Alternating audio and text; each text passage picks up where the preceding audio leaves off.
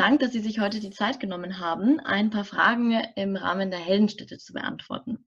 Wie sind Sie eigentlich auf das Thema Heldenstadt gestoßen? Also eigentlich hat das damit begonnen, als ich das erste Mal in St. Petersburg war und da bemerkt habe, dass an der Ausfallstraße in Richtung Flughafen diese Säule steht, wo Heldenstadt draufsteht. Und äh, das habe ich fasziniert, dass es sowas überhaupt gibt, dann auch mit all diesen Orden, die da ja auch noch daneben hängen und so weiter. Und habe das mal so zur Kenntnis genommen einige Jahre lang, habe dann aber später im Rahmen meiner Studien ähm, in osteuropäischer Geschichte habe ich äh, mich dann sehr stark auch für Kriegserinnerungen zu interessieren begonnen. Habe dann zuerst begonnen mit äh, einer Arbeit über Kriegserinnerung im heutigen Russland, auch bei der Jugend gerade. Und bin dann aber eigentlich immer stärker auch darauf gekommen, dass ja diese 60er, 70er Jahre dafür sehr entscheidend waren für diese Ausprägung der Kriegserinnerung. Und ja, kam dann irgendwann auf die Idee, diese Heldenstädte, dass das eigentlich ein total faszinierendes Thema sei. Und mich hat dann auch sehr erstaunt, dass äh, niemand anders wirklich was Großes dazu schon gemacht hat. Und so entstand dann eigentlich die Idee für, für meine Doktorarbeit und, und auch für mein Buch. Sie haben auch in dem Zusammenhang in einem Artikel auf decoder.org erläutert, dass die Ernennung der Heldenstädte und die damit verbundene Verehrung der Veteranen 20 Jahre nach dem Kriegsende ein generationsübergreifendes Band in der sowjetischen Gesellschaft schuf. Und äh, auch heute noch wird der heranwachsenden Generation in Russland ja dieses heroische Bild vermittelt. Sie hatten gerade schon die junge Generation angesprochen.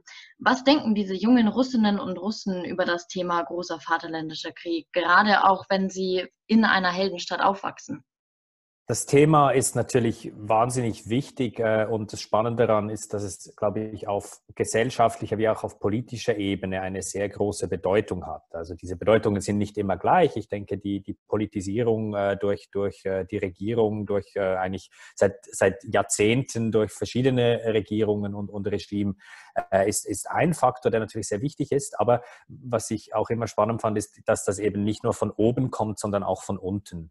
Und dass gerade, wenn man eigentlich mit jungen Russen und Russinnen heute spricht, hat man wirklich den Eindruck, dass das einfach sehr tief drinnen ist, dass diese Familiengeschichten ähm, tief drinnen sind, dass dieser Stolz auch äh, sehr groß weiterhin ist dafür, was, was im Zweiten Weltkrieg die Großeltern oder inzwischen auch schon Urgroßeltern gemacht haben. Also von dem her die Verehrung ähm, der Veteranen und, und auch dieser Stolz auch auf den Sieg im Zweiten Weltkrieg, ich denke, das ist sehr weit verbreitet, teilweise auch noch mehr heute als früher, weil äh, seit dem Ende der Sowjetunion sind natürlich auch mehr Möglichkeiten entstanden, ähm, sich darüber zu informieren. Also das war ja auch immer ein Aspekt dieses, dieses Kriegsgedenkens in der Sowjetunion, dass das immer sehr stark auch kontrolliert wurde, was man darüber öffentlich sagen durfte, was darüber gesagt wurde. Also mein Eindruck ist, dass einerseits die, die jungen Leute heute deutlich besser informiert sind. Ähm, das sieht man ja auch ähm, zum Beispiel mit dieser Aktion des unsterblichen äh, Regimentes, ähm, wo die jungen Leute oder auch die mittelalterlichen Leute mit Bildern ihrer Vorfahren äh, durch die Straßen gehen. Auch da hat man einerseits diese wirklich ehrliche Verehrung und andererseits aber auch diese Politisierung des Gedenkens, die immer miteinander mitschwingen. In den Heldenstädten selber, glaube ich, ist schwierig, eine allgemeine Aussage zu machen. Ich glaube, das kommt sehr darauf an, wo man schaut. Ich denke zum Beispiel in St. Petersburg oder früher Leningrad ist natürlich diese, diese Kriegszeit immer noch sehr präsent in den Familien, einfach weil das dermaßen einschneidend war. In anderen Städten hat das teilweise ist das ein bisschen abgebrochen in den 90er Jahren, diese, diese starke Überlieferung dieser Kriegszeit und, und kommt jetzt wieder. Ich habe zum Beispiel äh, die Stadt Tula äh, sehr stark ähm, äh, beobachtet und, und auch, dort auch meine Forschung gemacht. Das ist eine, eine relativ kleine Industriestadt in der Nähe von Moskau.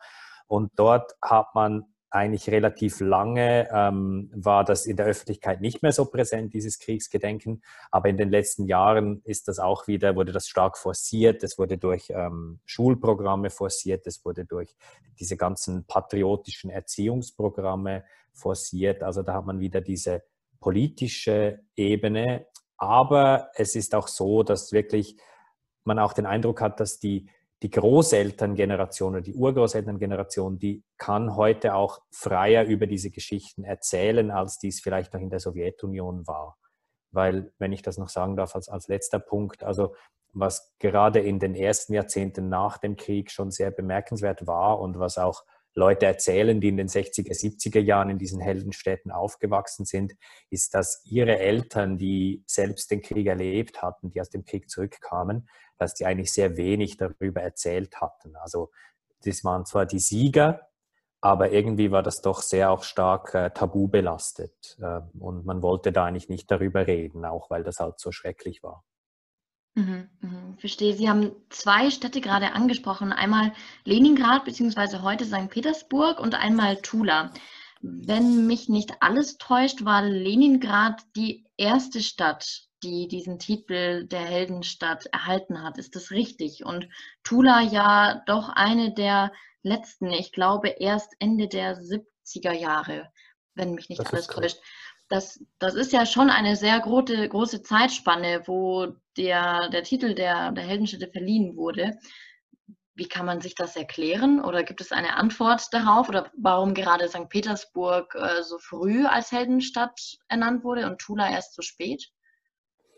Ja, also es ist richtig, dass ähm, bereits am 1. Mai 1945 äh, gab es einen Befehl von, von Josef Stalin, dass äh, eine, ein, ein Ehrensalut für vier Heldenstädte ähm, gegeben wurde. Und das war damals Leningrad, Stalingrad, Odessa und Sevastopol. Und es ist nicht so, also dieser Titel Heldenstadt, der wurde teilweise schon im Zusammenhang mit anderen Städten auch in der Presse erwähnt. Aber diese vier waren eigentlich wirklich die, die vier großen und das waren, die blieben eigentlich auch später in, in der sowjetischen Zeit nach dem Krieg blieben die eigentlich die sozusagen die Originale. Also das sind halt einfach wirklich die, die berühmtesten Städte, wo auch die schlimmsten Schlachten passiert sind. Ähm, Leningrad und Stalingrad ist ja auch bekannt. Äh, also von dem her, die waren wie unter den, auch logischerweise dann unter den ersten, die, die diesen Titel erhielten.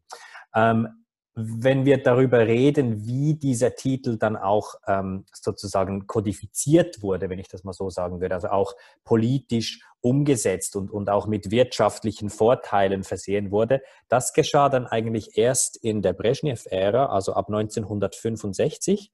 Damals wurde dieser Titel dann als, als offizieller Ehrentitel eingeführt äh, analog äh, dem, dem Ehrentitel des Helden der Sowjetunion. Also das war 1965 passierte das.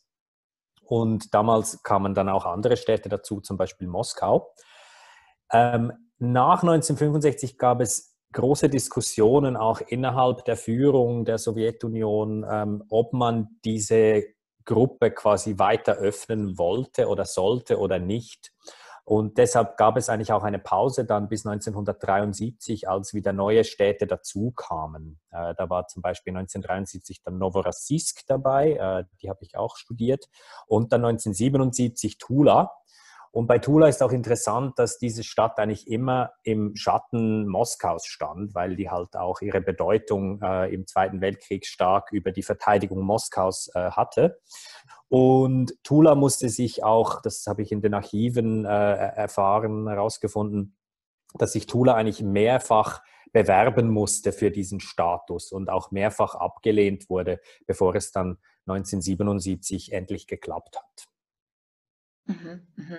Wissen Sie, warum es abgelehnt wurde, wenn ich mal so zwischenfragen dürfte? Ja, also es gab auf jeden Fall große Bedenken wie gesagt, auf, auf grundsätzlicher Ebene, ob man überhaupt neue Städte dazugeben wollte. Es gab zum Beispiel auch bei Novorossiysk, äh, die ja die Stadt war, wo Brezhnev gekämpft hat im Zweiten Weltkrieg. Also da gab es ja einen, einen ganzen Kult rund um Brezhnevs Kriegserinnerungen äh, Ende der 70er Jahre. Und Novorossiysk war durchaus eine Stadt, die sehr durchaus eine bedeutende Rolle gespielt hat im Zweiten Weltkrieg. Aber gleichzeitig hatte man das Gefühl, diese Schlachten in Novorossiysk, aber auch in Tula, seien halt doch nicht ganz so bedeutend gewesen wie Stalingrad und dass das eigentlich eine Art von Inflation der Bedeutung dieses Heldenstadtstatus bedeutet, wenn man da jetzt alle möglichen anderen Städte hinzufügt. Das ist die eine Ebene und auf einer anderen Ebene ging es aber auch stark darum, wie hinter den Kulissen welche Personen sich auch persönlich dann eingesetzt haben für diesen Status. Und Hula war es lange so, dass da einfach auch innerhalb des Politbüros nicht genug Unterstützung äh, dafür bestand, dass man die Stadt wirklich zur Heldenstadt ernannt. Und 1977 hat sich dann das auch durch die Intervention äh, mehrerer wichtiger Figuren innerhalb der politischen Elite äh, hat sich dann das äh, gedreht. Mhm. Verstehe, verstehe. Wir haben jetzt gerade viel über Bedeutung schon bereits gesprochen. Ich habe jetzt eine Frage, und zwar, welche Bedeutung hat die Ernennung zur Heldenstadt außerhalb dieser Gedenkkultur dann gerade auch wirtschaftlich? Also haben diese Städte Vorteile und lässt sich eine gewisse Kontinuität bis heute erkennen? Ja, das ist eigentlich, finde ich, fast der faszinierendste Aspekt dieser Heldenstädte ist, dass das eben auch wirtschaftlich eine sehr große Bedeutung hatte.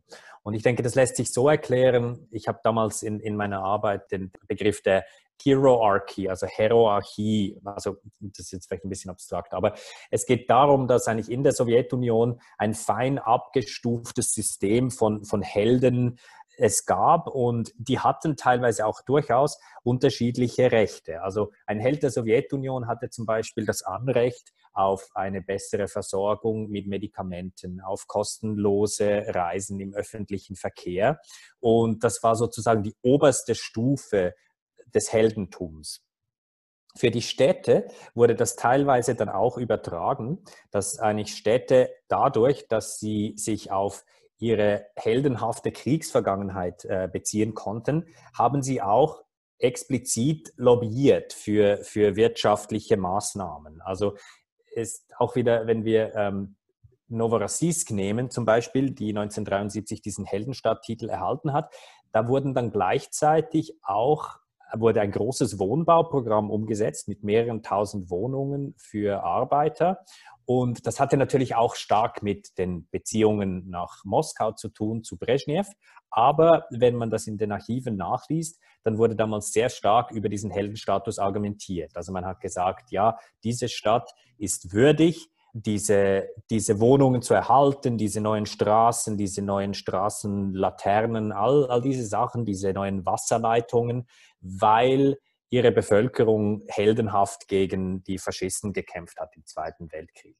Und das ist, denke ich, schon sehr faszinierend, auch weil die Sowjetunion ja eben keine Marktwirtschaft war. Also das heißt, auch die Verteilung von, von wirtschaftlichen Ressourcen hat nach anderen Regeln funktioniert.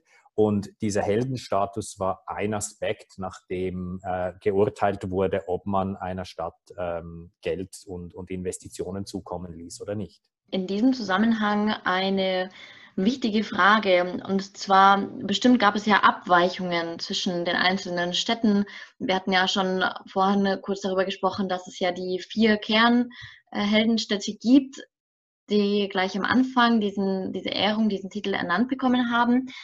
Gibt es aber eine Heldenstadt, vielleicht auch für Sie ganz persönlich, die aufgrund ihrer Geschichte, aufgrund ihrer Auszeichnung, vielleicht aber auch einfach von der Faszination der Stadt an sich besonders hervorzuheben ist? In meiner Doktorarbeit habe ich mich auf diese Provinzstädte in Russland äh, konzentriert. Und ich fand Novorossiysk und Tula schon sehr interessant, weil ich denke, natürlich die Bekannten sind Stalingrad und Leningrad, das ist völlig klar. Und das sind natürlich auch wirklich die Städte, wo man sagen muss, die haben einen eigenen Status, weil die einfach so, das war so epochal, was dort passiert ist.